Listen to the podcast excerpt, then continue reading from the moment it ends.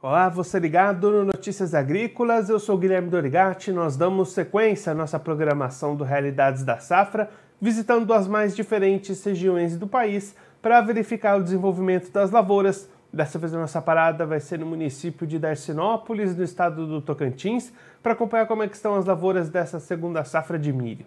Quem vai conversar com a gente sobre esse assunto é o Marcílio Fernandes Marangoni, ele é engenheiro agrônomo lá em Darcinópolis, já está aqui conosco por telefone. Então seja muito bem-vindo, Marcílio, é sempre um prazer tê-lo aqui no Notícias Agrícolas. Muito obrigado, o prazer é todo meu. Marcílio, antes da gente entrar no nosso assunto do milho, só para a gente aproveitar e fazer um balanço final da safra de soja, como é que se encerraram os trabalhos de colheita por aí? Como é que ficaram os rendimentos dessa safra 21-22 aí na região? Maravilha. Bom, a soja teve algumas lavouras mais tardias, foram finalizadas aí há 10 dias mais ou menos a colheita, né? A maioria das áreas foram colhidas mais cedo, é, teve uma quebra, né? A gente teve uma quebra é, de modo geral, tirando alguns pontos de destaque que, que não interferiram, não teve essa, essa interferência de, de redução na produção, mas no geral a gente teve uma média de quebra em torno de 4 a 5 sacas por hectare. E aí, Mercedes, só para a gente ter uma ideia do tamanho, essa queda é em cima da produção do ano passado, do que era esperado e qual que era, era essa, isso, essa expectativa? Isso, isso, em, rela é, em relação à safra passada, né? Assim que a gente começou a colher os primeiros talhões, a gente já percebeu é, uma redução na produtividade aí, em, tudo sempre comparando com a safra passada. Mas aí, Marcelo, mesmo com essa queda né, de 4, 5 sacas, com os preços que o produtor conseguiu para a venda dessa soja, deu para ter uma safra rentável por aí nesse ano? Não, foi uma lavoura rentável, sim. É, nem tanto que nem se falam, né? É, porém, os preços deram uma, uma caída bem reduzida, né? uma, uma oscilação muito, muito grande negativamente, né? Grandes partes de produtos ainda estão para ser negociados e aguardando uma melhora de preço, né? Mas foi uma lavoura rentável, sim, não, não podemos negar, né? E agora, Marcelo, olhando para a segunda safra de milho, como é que estão as condições para o desenvolvimento dessas lavouras aí em Darcinópolis? Bom, a segunda safra de milho foi feita bem dentro da janela, né? É, praticamente quase 100% finalizada no mês de fevereiro. É, choveu bem, não tem faltado chuva até o momento, a região está bem privilegiada quanto à umidade e está se desenvolvendo bem, né? Então tem milhos mais velhos é, já é, bonecado, os últimos já começando o pendoamento, né? E está se desenvolvendo bem, não está faltando chuva não. Muitos dias nublado, né? A gente está com teve muitos tempos fechados esses, até esses dias. As chuvas já começaram a, a mostrar um aumento de um período, cresceu o período entre chuvas, mas não faltando umidade no solo, não. E aí, Marcelo, olhando para a questão de pragas, como é que está esse ano a pressão desses insetos, dessas pragas aí nas lavouras? É, a gente é, é bem, bem tranquilo essa questão de pragas, né? Não vamos falar que não tem, tem mas a pressão é baixa, produtor atento, fazendo os manejos corretos, é, não tem nada de fora do normal, né?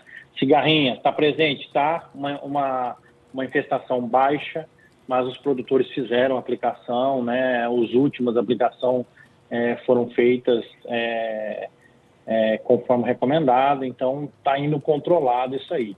Questão de doenças, né? Milho entrando em pendoamento, o produtor também é, a grande maioria já fez o fungicida, alguém está finalizando é, as aplicações de fungicida, então baixa incidência de doença, graças a Deus está tudo caminhando bem, né?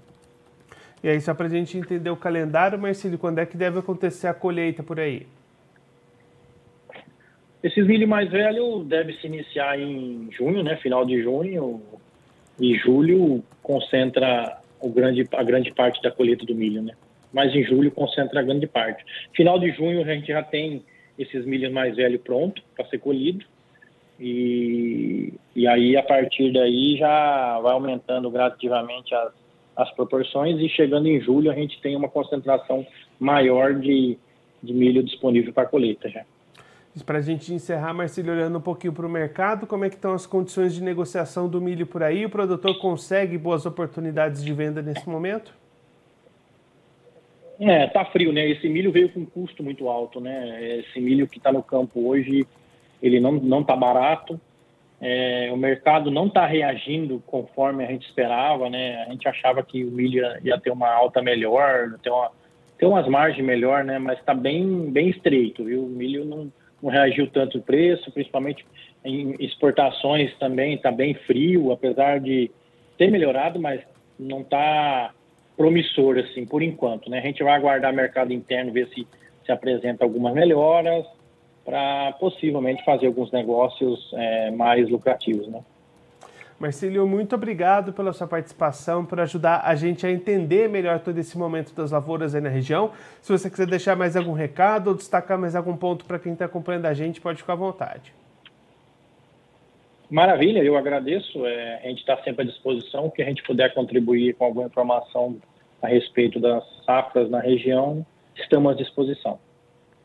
Marcílio, mais uma vez, muito obrigado. A gente deixa aqui o convite para você voltar mais vezes, a gente acompanhar como é que vão ser os resultados dessa safra de milho aí em Darcinópolis. Um abraço, até a próxima. Obrigado. Um abraço, até mais. Tchau. Esse, o Marcílio Fernandes Marangoni, ele que é engenheiro agrônomo lá em Darcinópolis, no estado do Tocantins, conversou com a gente para mostrar como é estão as lavouras da segunda safra de milho se desenvolvendo na região até esse momento. Marcílio destacando que praticamente 100% das áreas foram plantadas dentro do mês de fevereiro, a janela ideal de plantio lá na região, e vem se desenvolvendo muito bem com o regime de chuvas positivos, não falta umidade no solo, plantas prometendo um bom potencial produtivo para a colheita que deve começar já no final de junho e ganhar força ao longo do mês de julho. Também não há grande pressão de pragas nem de doenças nas lavouras por lá, o que garante ainda mais esse potencial produtivo. Marcílio, olhando para o mercado, destaca que os preços do milho não reagiram como o esperado, então a opção tem sido segurar um pouquinho mais novas vendas, esperando como é que as próximas movimentações do mercado vão acontecer daqui para frente.